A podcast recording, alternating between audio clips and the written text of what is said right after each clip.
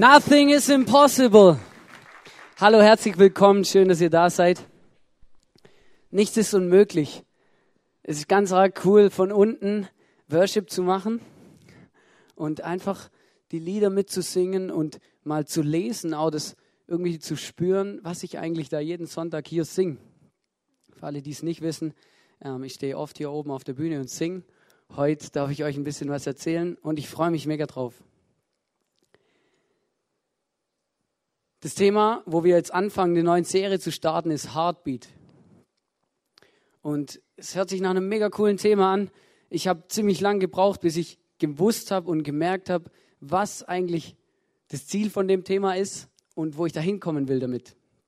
Ähm, als René dann zu mir gesagt hat, Johannes, Heartbeat, da musst du erzählen, was auf deinem Hart, was auf deinem Hart, auf deinem Herz schlägt. Was, was beschäftigt dich, was bewegt dich, was ist deine Message? Und ähm, dann war es ja so, dass die anderen ziemlich lang jetzt oder eine Woche auf dem Beachcamp waren. Und dann ging unsere ganze Planung schon ein bisschen weiter voraus. Und vor zwei Wochen bin ich quasi gefragt worden, Hannes, was ist dein Heartbeat? Worum geht es in deiner Message? Und ich muss ehrlich zugeben, ich wusste nur nicht so genau, was ich dann erzählen soll und was ich denen dann sagen soll fürs Internet und so. Und ähm, ich habe dann gedacht, ja, machen wir was über Hingabe. Wofür lebe ich? Ähm, Cooles Thema, wirklich. Ich bin beeindruckt von dem Thema, ist ganz arg spannend. Ähm, ich habe allerdings gemerkt, als ich dann angefangen habe, das vorzubereiten, dass das mich mehr herausfordert, als ich gedacht hätte. Weil ich gemerkt habe und weil ich erstmal für mich die Antwort finden musste auf diese Frage. Wofür lebe ich eigentlich? Warum bin ich hier? Warum macht es Sinn, dass ich jeden Sonntag hier oben stehe und Worship mache oder Breach oder draußen an der Türe stehe und die Leute willkommen heiße? Warum bin ich überhaupt da? Ich habe gemerkt, das ganze Thema, wofür lebe ich, das bringt viele andere Fragen mit sich. Ich habe euch da ein Bild mitgebracht. Und der eine sagt einfach, hey, wo gehe ich hin? Wo komme ich überhaupt her? Und ich weiß, wir sind in so einer Generation, es ist sehr beliebt, einfach mal nachzugoogeln. Ich habe das auch gemacht. Ich habe auch gegoogelt. Wo komme ich her? Wo gehe ich hin? Wofür lebe ich? Und ich habe die unterschiedlichsten Sachen gefunden. Das Einzige, was ich wirklich ziemlich traurig fand, war, ich habe nicht so viel über die Bibel gefunden. Ich habe nicht so viel von dem Gott gesehen und gelesen, wie ich mir das erwünscht habe. Ich habe nicht so viel davon mitgekriegt, wie ich es gelernt habe als Kind. Ich bin, bin mit Eltern aufgewachsen, die diesen Gott, den wir gerade angebetet haben, dem wir gerade Danke gesagt, haben, dass wir leben, dass wir haben, was wir haben und den wir so toll finden. Deswegen feiern wir eine Celebration. Das, die kennen den, meine Eltern. Sie haben mir das alles beigebracht. Ich habe von klein auf gelernt und geglaubt, dass ich von Gott geschaffen bin, dass er mich gemacht hat und ja, dass mein Leben gut ist. Es gab eine Zeit in meinem Leben, da habe ich das ziemlich hinterfragt, weil ich gemerkt habe, okay, stimmt das jetzt wirklich, was meine Eltern mir beigebracht haben ähm, und, und, und. Und ich glaube, die erste Frage, die erste Frage, die ich mir auch in letzte Woche ganz neu beantworten musste, war, wo komme ich her? Ich meine, das eine Thema wissen wir, das ist so ähm, Männlein, Weiblein und dann ähm, geht es biologisch. Aber ähm, wo, wo komme ich eigentlich her? Wer hat sich was dabei überlegt, dass ich heute bin, wie ich bin, dass meine Nase so klein oder groß ist, dass ich Sommersprossen habe? Wer war das? Und ich habe gemerkt, für mich, dass ich, dass ich da Gott drin suche. Ich weiß und ich glaube, dass ich von Gott herkomme. Und in der Bibel, da geht es gleich los, ganz am Anfang, im ersten Kapitel, im 1. Mose 1, Vers 26, da steht, und Gott schuf den Menschen zum Mann und Frau und siehe, es war sehr gut. Damit ist die Frage schon mal beantwortet. Wo komme ich her? Nein, sie ist noch nicht ganz beantwortet. Also für mich war das, ich weiß, es steht da und so, aber das waren viele Sachen, die waren nicht ganz ergiebig irgendwie. Und ähm, ich weiß nicht, ich habe eben ziemlich lange gebraucht und ziemlich viel in der Bibel gelesen, bis ich überhaupt mal irgendwie auf den Trichter gekommen bin, wie das alles zusammenhängt. Und das Ding hat 66 Bücher und dann muss man da vorne anfangen und dann kommen ziemlich lange Register und die sind ziemlich uninteressant und Namen, die ich nicht mal aussprechen kann. Und ich weiß nicht, aber ich habe die Frage habe ich mir ziemlich lang gestellt. Irgendwann bin ich auf einen Bibelvers gestoßen und der steht im Epheser. Epheser 1, Vers 4 bis 6. Und da war ein Mann, der, ich war, glaube ich, ziemlich klug und der hat auch die Hilfe von Gott gehabt. Der hat ihm nämlich gesagt, was er aufschreiben soll. Und der hat es alles auf den Punkt gebracht, finde ich. Und da steht, denn in Christus hat er uns schon vor der Erschaffung der Welt erwählt, mit dem Ziel, dass wir ein geheiligtes und untadliches Leben führen. Ein Leben in seiner Gegenwart und erfüllt von seiner Liebe. Von allem Anfang an hat er uns dazu bestimmt, durch Jesus Christus seine Söhne und Töchter zu werden. Das war sein Plan. So hat er es beschlossen und das alles soll zum Ruhm seiner wunderbaren Gnade beitragen, die er uns durch seinen geliebten Sohn erwiesen hat. Ich weiß nicht, wie oft ich das schon gelesen habe, aber jedes Mal, wenn ich das lese, ermutigt mich das mega. Weil das zeigt mir immer, dass schon bevor ich überhaupt, bevor meine Eltern an mich gedacht haben, bevor meine Eltern geboren wurden, bevor die Erde geschaffen wurde, hat Gott einen Gedanke an mich gehabt. Hat sich was überlegt. Hat sich überlegt, okay, also wenn der Hannes mal auf die Welt kommt, dann schenke ich ihm nicht so einen großen Körperwuchs, Nein, Gott hat sich das überlegt. Gott hat was in mich reingelegt, mich begabt mit Dingen. Und ich, und das, und das jetzt sind wir bei meinem Heartbeat. Und das war das, was mich ganz arg interessiert hat, mein Heartbeat, wo ich gemerkt habe, das, was mich interessiert und wo mein Herz dafür schlägt, ist, dass Gott was in uns reingelegt hat. Und mein Wunsch für ganz Österreich, für Deutschland, für die Schweiz, für die ganze Welt, ist, dass wir mehr und mehr dahin kommen, dass wir das ausleben was Gott hier reingelegt hat. Dass wir genau das machen, was Gott sich dabei denkt hat, als er uns gemacht hat. Ich weiß nicht, ich habe das Beispiel schon mal erzählt mit dem Auto. Wenn jemand sich ein Auto ausdenkt, wenn er ein Auto entwickelt, dann denkt er sich was dabei. Er entwickelt einen Geländewagen fürs Gelände, einen, einen Rennwagen für die, für die Rennbahn. Er, er, überlegt sich was dabei. Und wenn, das, wenn du einen Formel-1-Wagen auf eine Geländestrecke schickst, dann sieht er ziemlich alt aus. Und ich sehe so viele Menschen und da kann ich mich selber mit einschließen, dass ich immer wieder irgendwie auf der falschen Rennbahn lande. Dass ich Dinge mache, die gar nicht in mir drin sind, die, die, für die bin ich auch nicht geschaffen, das ist nicht so, aber die Gesellschaft drückt mich da rein. Oder sie sagt, oder sie beschreibt mir das und sagt, das ist Erfolg. Wenn du das und das machst, dann bist du erfolgreich. Aber das bin nicht ich.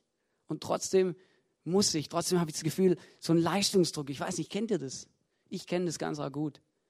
Das Gefühl, ja, hier studieren ist mal, also nicht studieren ist No-Go und ähm, dann muss ich muss auf jeden Fall weitermachen.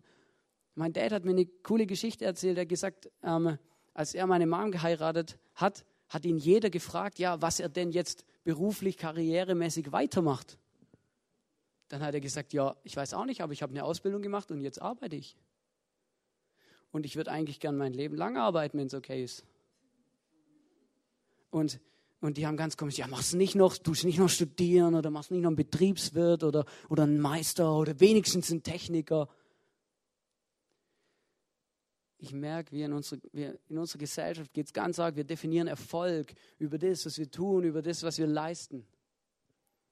Und es war ganz arg spannend, auch in dem Punkt in die Bibel reinzugucken und zu lesen, wie definiert Gott eigentlich Erfolg? Was ist bei Gott Erfolg? Und was steht hier? Hier steht, dass wir ein geheiligtes und ein untadliches Leben führen. Ich habe noch kein Studium gefunden, wo ich das lernen kann. Da steht's. Erschaffen der Welt mit dem Ziel, dass wir ein geheiligtes und untadliches Leben führen.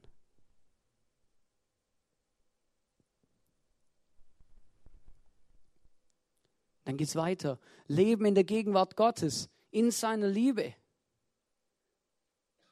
Puh, so schwierige Begriffe. Ich habe auch gemerkt, dass ich manchmal nicht so genau weiß, Gegenwart? Was bedeutet es in seiner Liebe leben? Was bedeutet denn das überhaupt? Ich glaube, dass es das bedeutet, dass ich anfange, meine Gedanken, meine Wünsche mit ihm zu teilen. Dass ich ihn teilhaben lasse an meinem Leben. Mir geht es manchmal so, dass es mir nicht gut geht. Ich mache mir Sorgen über Dinge, weil ich ein sehr sicherheitsbewusster Mensch bin, ähm, über Versicherungen und, und, und, und übers Geld mache ich mir Sorgen. Und ich habe auch oft Angst vor bestimmten Dingen. Nicht gerade vor einem Gewitter, aber gibt es andere Dinge, wo ich Angst davor habe. Und, und dann tut es mir ganz arg gut, wenn ich meine Bibel aufschlage und wenn ich lese und Gott frage, hey Gott, was mache ich jetzt? Was ist dein Plan? Und dann redet er mit mir und die Bibel sagt mir und sagt, hey, mach dir keine Sorgen, fürchte dich nicht. Ich bin da. Ich habe doch schon alles geplant. Du bestehst es. Ich habe das alles schon, das passt alles. Und da gehören auch Dinge dazu, die nicht so easy sind. Ich weiß nicht, wer von euch den Unfall mitgekriegt hat mit bei Wetten das mit Samuel Koch. Und der, der glaubt an Gott. Und der hat ein abgefahrenes Buch geschrieben, weil der hat jeden Tag mega Schmerzen und der kann kaum reden, weil er bis vom Hals an gelähmt ist. Und deswegen funktioniert auch seine Lunge und sein Zwerchfell und so nicht mehr so richtig. Aber wisst ihr, wenn wir den, der beschäftigt sich gerade auch mit dem Thema, wofür lebe ich? Weil der liegt nur im Bett.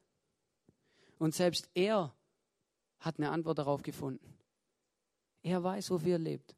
Der kann ja, gut studieren, könnte vielleicht noch, aber leisten, richtig was leisten, ist undenkbar.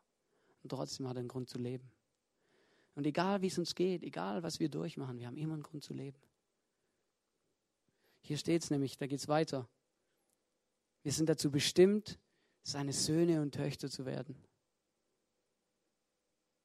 Das war sein Plan, so hat er es beschlossen und das soll zum Ruhm seiner Herrlichkeit beitragen. Oh, ich saß ewig da und habe mir überlegt, wie ich das erkläre mit dem Ruhm. Wir reden hier von Anbetung. Wir reden von, ich gebe Gott die Ehre. Wir reden von Ruhm, den wir ihm geben. Und ich habe gemerkt, dass, ich das, dass mir ganz arg schwerfällt, das irgendwie zu beschreiben, was das eigentlich bedeutet. Und ich habe gemerkt, wenn ich mit meinen Jungs unterwegs bin oder, oder einfach so mit Freunden und sowas, dann reden wir nicht von Ehren, sondern wir reden von Respect. Ja, es ist ja so. Ich merke, dass wir gehen, wir, wir, wir gehen leidenschaftlich gern zusammen Skifahren oder, oder Biken oder ich weiß nicht, halt ein bisschen verrückte Sachen manchmal auch. Und das, und das Coolste ist, wenn du, wenn du irgendwas geschafft hast und die anderen kommen zu dir her, klopfen dir auf die sagen, hey Mann, das hast echt gut gemacht. Ich glaube, ich könnte es nicht so gut wie du. Man respektiert sich gegenseitig. Man überhebt sich nicht über den anderen. Man macht, man, man, man ist nicht, ich, ich weiß nicht, wie ich es beschreiben soll, aber man Respekt. Auch mit meinen, mit meinen Eltern zum Beispiel. Ich, ich finde es so schade, aber mein, ich habe ich hab Respekt vor meinem Dad. Allein schon, dass er mich großgezogen hat und, und, und, und das alles funktioniert hat und so. Nein, aber auch einfach so. Ich habe gemerkt, hey, ich habe nicht immer alles gemacht, was er gesagt hat, aber ich habe gewusst und irgendwann so im Laufe meines Lebens habe ich gemerkt, ja, wenn er mir was sagt, dann meint er das gut und dann hat er, also er liebt mich, also und er will das Gute für mich und nicht mir was Böses. Und heute noch, wenn ich eine schwierige Entscheidung treffe, so, manchmal rufe ich ihn an und frage, hey, hey Dad, wie würdest du das machen? Und damit gebe ich ihm meinen Respekt. Ich frage ihn und ich akzeptiere seine Meinung. Und ich glaube, dass genau um das geht es, nämlich wenn wir anfangen und wenn wir sagen, hey, wir wollen Gott rühmen und ehren. Wir geben ihn, wir, wir respektieren das, was er ist, nämlich unser Schöpfer.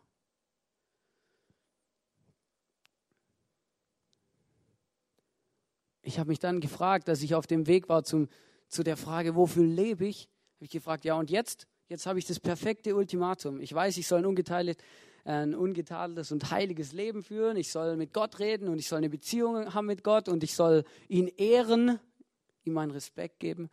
Und dann merke ich, dass es nicht immer funktioniert. Dann merke ich, dass ich manchmal einfach das nicht so kann. Ich, ich weiß nicht, ich habe euch ein Bild mitgebracht hier.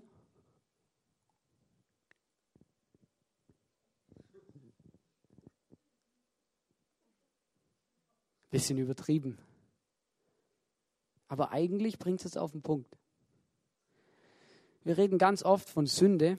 Und wenn wir von Sünde reden, dann, haben, dann, dann verstehe ich, und dann reden wir ganz oft davon, ja, also ähm, Sünde ist, wenn du jemand anlügst. Sünde ist, wenn du ähm, Dinge falsch machst, Dinge, die Gott nicht gefallen, wenn du seine Gebote nicht hältst, wenn du Pornos anguckst, wenn ich weiß nicht was alles. Und es stimmt auch, dass es Sünde ist. Aber ich glaube, und wenn ich die Bibel richtig verstehe, dann ist Sünde nicht, dann ist das nur die Auswirkung von Sünde. Das, was wir tun, ist nur die Auswirkung von Sünde. Und auch da gibt es, ähm, das ist der gleiche Mann, der einen Epheserbrief auch geschrieben hat, im Römerbrief 1, Vers 21 bis 23, bringt das auf den Punkt. Er schreibt, die Menschen haben also keine Entschuldigung, denn trotz allem, was sie über Gott wussten, erwiesen sie ihm nicht alle Ehre, die ihm zukommt, und blieben ihm den Dank schuldig. Weil sie sich für klug hielten, sind sie zu Narren geworden. An die Stelle der Herrlichkeit des unvergänglichen Gottes setzen sie das Abbild des unvergänglichen Menschen. Ich habe ein paar Sachen dazwischen drin weggelassen, weil sonst hätte ich heute Abend zu viele Bibelstellen hier und vor allem zu lange Bibelstellen, weil ich, als ich, als ich dann René gefragt habe, Heartbeat, was ist das? Hat er gesagt, Johannes, nimm einfach deine Lieblingsbibelstellen. Da habe ich gemerkt, oh, das sind ein bisschen mehr wie in dem Zeitpass, die ich hier heute Abend habe und deswegen war das eine Herausforderung für mich. Aber hier schreibt Paulus, die Menschen haben also keine Entschuldigung, denn sie wussten von Gott. Und trotz allem, was wir wissen und dass es Gott gibt, haben wir ihm nicht Danke gesagt. Paulus sagt, das ist unser größtes, das ist unsere Sünde. Das ist das, was uns von Gott trennt. Wir geben ihm nicht den Respekt, den er verdient. Wir sagen ihm nicht Danke für was wir sind. Wir stellen uns an die Stelle. Ich kann selber. Ich entscheide selber, was gut für mich ist. Das nennt man dann Egoismus. In unserer Welt heute reden wir ziemlich viel über Egoismus, aber ich habe manchmal das Gefühl, wir wissen nicht so genau, was es ist. Und wenn wir es wissen, dann ist es uns eigentlich scheißegal. Da geht es genau darum. Ich glaube, unser Problem, dass wir sündigen, ist, dass wir uns nur um uns selbst drehen und dass wir Gott aus unserem Leben ausklammern. Und ich bin, ich bin auch beeindruckt, wie viele Menschen was von Gott wissen. Weil wenn ich die Leute frage, in meiner Arbeit zum Beispiel, ich rede manchmal mit denen über Gott. Und fast jeder von denen sagt, ja, ich glaube schon an Gott. Aber das, was du machst, Hannes, ist ein bisschen extrem. Extrem, okay. Aber ich glaube einfach, dass es wichtig ist. Ich glaube, dass das ein Teil von dem ist, dass ich weiß, wofür ich lebe. Und dass es ein Problem ist.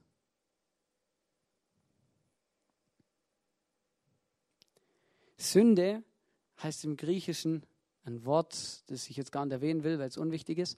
Aber wenn man das übersetzt, dann bedeutet es Zielverfehlung. Das kommt vom Bogenschießen. Und beim Bogenschießen heißt es einfach, hey, du hast daneben geschossen. Und genau das ist es. Gott redet von einem Ziel, von einem Plan, den er hat. Den soll man erfüllen. Und wenn wir das nicht machen, dann leben wir in der Sünde, weil dann verfehlen wir unser Ziel. Das, wofür wir geschaffen sind. Das, was sich Gott dabei überlegt hat, als er uns gemacht hat. Immer wieder, wenn ich in Deutschland zu Hause bin bei meinen Eltern, die haben ein Fernsehgerät. Ich habe leider keins. Ähm, hier in Österreich, wo ich wohne, aber die haben eins. Und manchmal, wenn ich vom, vom, vom Arbeiten heimkomme oder so, dann, dann flagge ich mich da davor und ähm, zapp ein bisschen so in die, die, die Abend, so, so zwischen fünf, halb sechs und sieben so. Und ähm, über was ich jedes Mal stolper, ich weiß nicht, ich glaube, seit ich lebe, kommt es um die Uhrzeit, ist Simpsons. Jedes Mal. Das, ich stolper immer über Simpsons, wenn ich da gucke. Und das finde ich echt nur beeindruckend. Ich weiß nicht, ob die die Soaps die ganze Zeit wiederholen oder ob es da neue gibt. Ich habe keine Ahnung, dazu gucke ich zu wenig. Aber ich stolper immer über Simpsons. Und einmal habe ich Simpsons geguckt und dann hat der Homer zum Bart gesagt, ähm, kannst du mal bitte beten? am Tisch. Und Bart sagt, ja, Papa, mach ich. Und dann betet er und er sagt, lieber Gott, wir danken dir für gar nichts. Wir haben alles selbst bezahlt.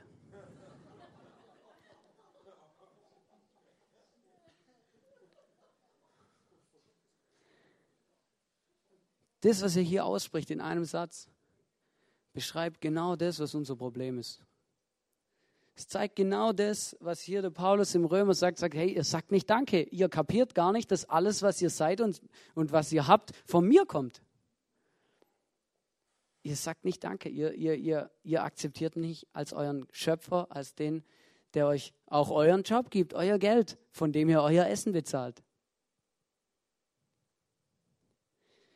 Und das ist noch krass. Ich habe echt, ich, ich, musste mich echt kurz hinsetzen, als ich das gesehen habe. Ich bin da so gerade durch, durch die Wohnstube gelaufen und es war echt spannend.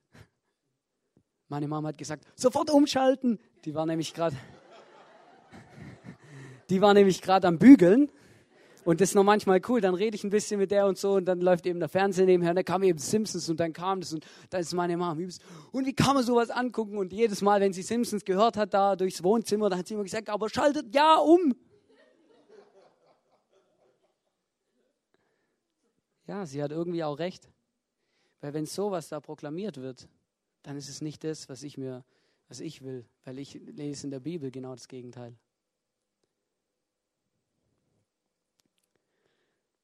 Das Coole ist, Gott hat uns mit dem ganzen Problem nicht alleine gelassen. Er hat uns, ja, jetzt kommt genau das, von was wir jeden Sonntag reden. Der Grund, warum ich das alles hier mache, Jesus Christus.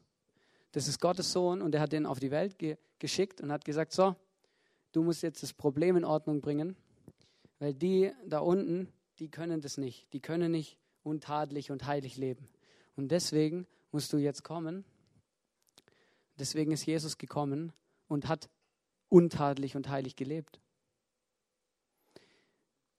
Jesus hat genau das gemacht, was wir nicht zustande kriegen.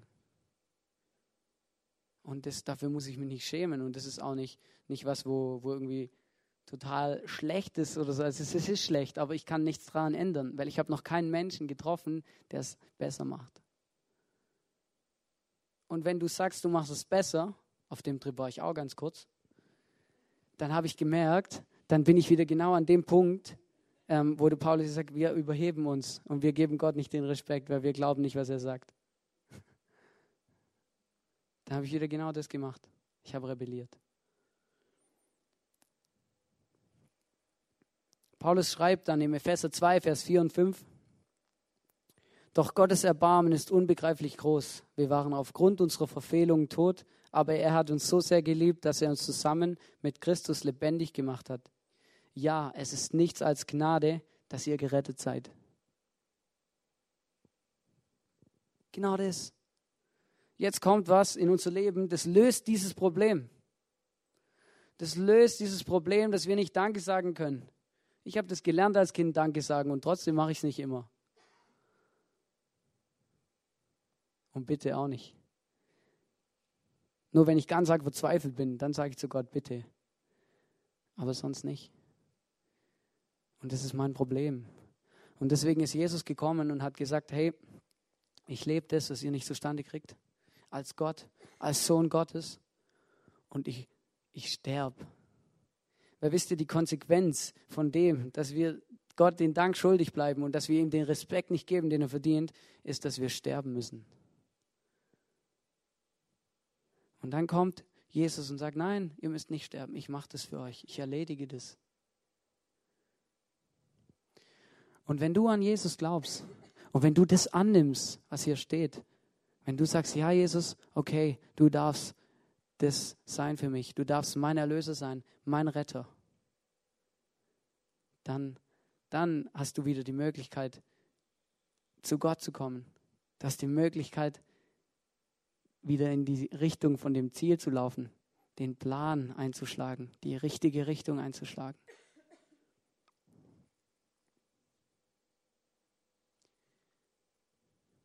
Eigentlich ist das alles ganz einfach. Und ich weiß nicht, aber ich habe auch, als ich mir das Thema überlegt habe, Heartbeat, und dann habe ich eben gleich vorneweg schon, wofür lebe ich. Und dann habe ich irgendwie, ich wollte, ich wollte echt eine komplizierte Message machen. Ich weiß auch nicht warum. Vielleicht einfach, weil ich ein bisschen angeben wollte oder weiß nicht warum. Gemerkt, nein, wenn es ums Thema geht, wofür lebe ich, dann muss ich euch das erzählen, dass ihr Jesus braucht und dass ich Jesus brauche und dass Gott einen Plan hat für unser Leben und dass das die richtige Richtung ist. Sonst klärt sich für uns auch nicht die Frage, wohin? Wohin gehe ich denn mal? Und in der Bibel steht es ganz klar drin, es sagt, hey, wer Jesus nicht kennt, wer Jesus nicht den Respekt gibt, den er verdient, der wird mal nicht bei Gott sein. Der wird dieses Ziel, von dem Gott hier redet, nicht erreichen. Und die Bibel ist da so krass, die ist da so hart. Und ich habe sonst so oft zu Gott gesagt, hey, komm on, Jesus, sei doch da ein bisschen chilliger drauf. Und wenn jemand mal im Worship-Team gespielt hat, dann reicht es doch, oder? Nee. Wenn du nicht dich, wenn du Gott nicht den Respekt gibst und dich auf die Knie wirfst und einfach sagst, Jesus, tut mir leid, dass ich dich immer wieder verrate, dass ich dir immer wieder in den Arsch tapp, dass ich mich immer wieder das Gefühl habe, ich kann es besser. Das ist nicht auf meinem Mist gewachsen. Das steht in der Bibel. Ich finde es noch cool. Ich habe dann angefangen, ein bisschen zu suchen in der Bibel ähm, nach Menschen, die sich auch mit der Frage beschäftigen, wofür lebe ich. Und dann bin ich auf den Paulus gestoßen, kurz vor seinem Ableben. Und zwar ähm, war das in Rom und da war ein ziemlich grausamer Herrscher am Werk und ähm, dem sein Hobby, also das klingt jetzt ein bisschen krass, aber dem sein Hobby war, ähm, Christen an Kreuze zu hängen und in seinem Garten aufzustellen und dann am lebendigen Leib anzuzünden, damit er nachts was sieht, wenn er durch seinen Garten geht.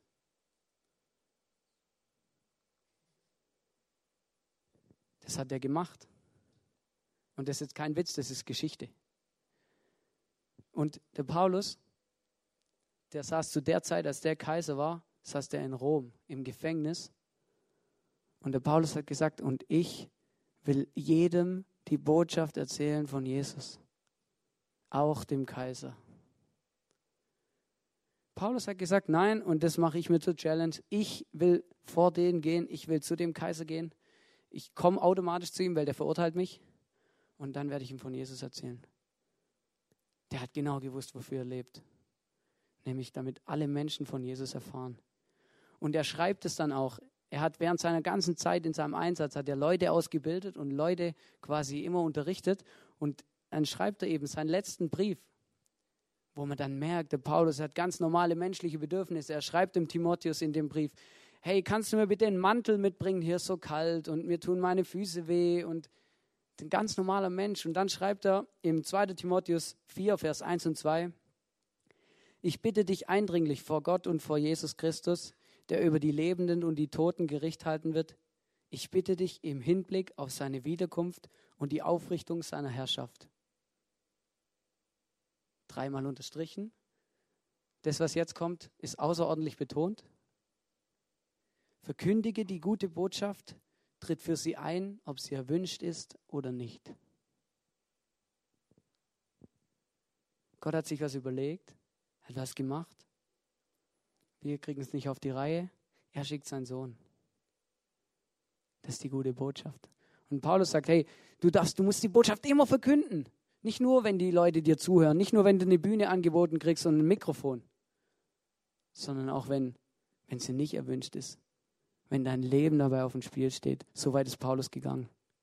Für mich ist es ein ganz arges Vorbild ganz arg, ich einfach immer wieder mich entdecke, wie ich im Geschäft sitze und dann einfach letzte Woche genau dasselbe wieder. Ich habe einen neuen, neuen Mitarbeiter, mit dem bin ich was holen gegangen im Lager und dann hatten wir Viertelstunde Zeit im, im Auto. Wir haben ein bisschen geredet über das Leben und irgendwann habe ich gesagt, ja, ich studiere Theologie. Er hat es überhaupt nicht verstanden, weil ich ja eigentlich in der Autobranche am Arbeiten bin und so und Möglichkeit hätte zu studieren. Er hat es überhaupt nicht verstanden. Und dann hat er mich gefragt, ja, warum? Und dann habe ich ihm gesagt, ja, ich stehe auf Jugendarbeit und ich, ich, ich weiß nicht, was ich ihm alles erzählt habe. Ich habe ihm nicht von Jesus erzählt. Ich habe ihm nicht gesagt, dass man Jesus braucht, weil er sonst nicht gerettet ist. Und ich war traurig darüber. Es hat mich, ich habe zu Jesus gesagt, hey, bitte, entweder schenkst du mir nochmal die Chance oder du, du schickst jemand anderen.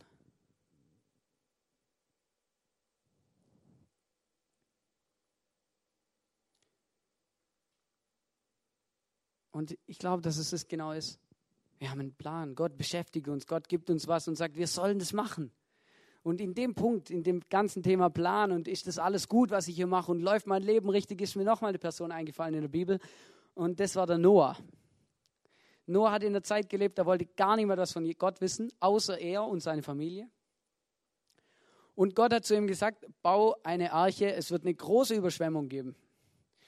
Und ich, ich finde die Geschichte noch recht amüsant, ich finde sie auch cool und ich, ich habe immer auch früher, habe ich immer gedacht als Kind, ja, wenn Gott mir sagt, ich soll eine Arche bauen, baue ich auch eine. Aber als ich dann das nochmal gelesen habe und gemerkt habe, dass da steht, und Noah war Gott treu und baute 40 Jahre Arche. Du musst dir vorstellen, du hast einen Traum, eine Vision, du liest in der Bibel und Gott sagt dir, bau eine Arche. Und du machst dein ganzes Leben nichts anderes wie diese Arche bauen, aufgrund von dem, dass Gott dir das gesagt hat. 40 Jahre ist ein Arbeitsleben. 40 Jahre ist für uns ein Arbeitsleben. Das ist wie, wenn ich einfach ein ganzes Leben lang diese Arche baue und mein ganzes Leben lang, jeden Tag kommt jemand zu mir her und sagt, du bist so ein Idiot. Irgendein Hirngespinst hat zu dir gesagt, du sollst eine Arche bauen und, und, und sag mal, siehst du hier irgendwo Wasser? Hier ist furztrocken. Das ist, und, und, das ist, und, dann, und dann steht da, aber Noah war Gott treu und baute 40 Jahre lang Arche. Das ist ein Satz. Aber das zeigt die Dimension von Vertrauen und die Dimension von dem, dass der Mann geglaubt hat, dass Gott einen Plan mit ihm hat und dass er eine Aufgabe für ihn hat. Und er hat gewusst und er hat das ganz tief geglaubt, und zwar seine Hoffnung, dass das, diese Arche bauen seine Aufgabe ist. Und er hat es verfolgt und gemacht, ohne irgendwas anderes. Und das beeindruckt mich. Und das wünsche ich mir für mich und für euch auch dass wir anfangen zu suchen. Dass wir anfangen zu suchen, wofür lebe ich, was will Gott von mir, wo ist mein Ziel, wo ist mein Plan. Auch ganz praktisch. Ich kann dir das nicht beantworten. Aber ich glaube, Gott kann es dir beantworten. Ich glaube, Gott hat sich was dabei überlegt. Jeder von uns, wir haben so viele begabte Leute hier. Und das ist sowas von cool.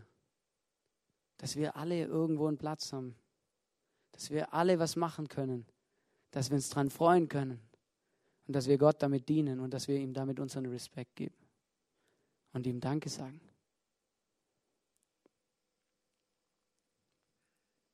Ich habe tatsächlich einen Bibelvers gefunden, der das alles irgendwie auf den Punkt bringt. Ich habe ich es nicht geglaubt, als ich angefangen habe, das vorzubereiten, aber es ist wirklich cool. Und zwar steht es im Epheser 2, Vers 10. Und da steht, denn was wir sind, ist Gottes Werk. Er hat uns geschaffen. Er hat uns durch Jesus Christus dazu geschaffen, das zu tun, was gut und richtig ist. Gott hat alles, was wir tun sollen, vorbereitet. An uns ist es, jetzt nun das Vorbereitete auszuführen. Gott hat schon alles gemacht. Jesus ist gestorben. Gott hat sich was überlegt. Gott hat dich schon begabt. Es kommt nicht erst jetzt, es ist schon passiert. Du bist schon geboren, sonst wird es nicht vor mir sitzen. Und Gott hat schon überlegt, wo dein Leben hingehen soll. Und dann steht hier, und jetzt, jetzt liegt es an uns, ob wir, ob wir das machen, was Gott da reingelegt hat. Ob wir da drin leben, ob wir das überhaupt wollen. Und ich habe gemerkt, das ist genau der Grund, wofür ich lebe. Wofür lebe ich? um diesem Gott zu dienen, um ihm meinen Respekt zu geben, indem ich das lebe, was er mich reingelegt hat. Leidenschaftlich. Wir wollen jetzt zusammen Abendmahl feiern. Und das Abendmahl ist ein Zeichen dafür, eine Erinnerung an das, was Jesus gemacht hat. Dass er uns die Türen wieder neu aufgemacht hat, dass er uns wieder neu die Möglichkeit schenkt, mit Gott Frieden zu machen. Das Abendmahl soll uns daran erinnern. Jesus hat gesagt, hey, hier nimm von dem Brot, das ist mein Leib. Nimm von dem Blut, äh, von dem Wein, das ist mein Blut. Wir sollen das nehmen und wir sollen uns daran erinnern, was Jesus uns gemacht hat, für uns gemacht hat, dass er uns rettet, dass er einen guten Plan mit uns hat, dass er sich was überlegt hat, dass er uns begabt hat und dass es unsere Challenge ist, das auszuführen. Ich möchte noch kurz beten. Jesus, danke, dass wir hier sein dürfen. Danke, Jesus, dass du mich liebst. Und ich möchte dir sagen, Jesus, dass ich dich liebe. Und dass ich dein Kind sein darf, Jesus, ist eine Riesenehre für mich. Und ich möchte dich respektieren. Alles, was du mir beibringst, Jesus, wo du mich wieder auf den richtigen Weg führst, wo ich erleben darf, wie du mein Leben segnest, Jesus. Wie du über meinem Leben gute Dinge aussprichst. Wie du mir die Möglichkeit gibst, Dinge auszuleben, wo du mich begabt hast, Jesus. Danke, dass ich Musik machen darf. Danke, dass ich mit dir leben darf, Jesus.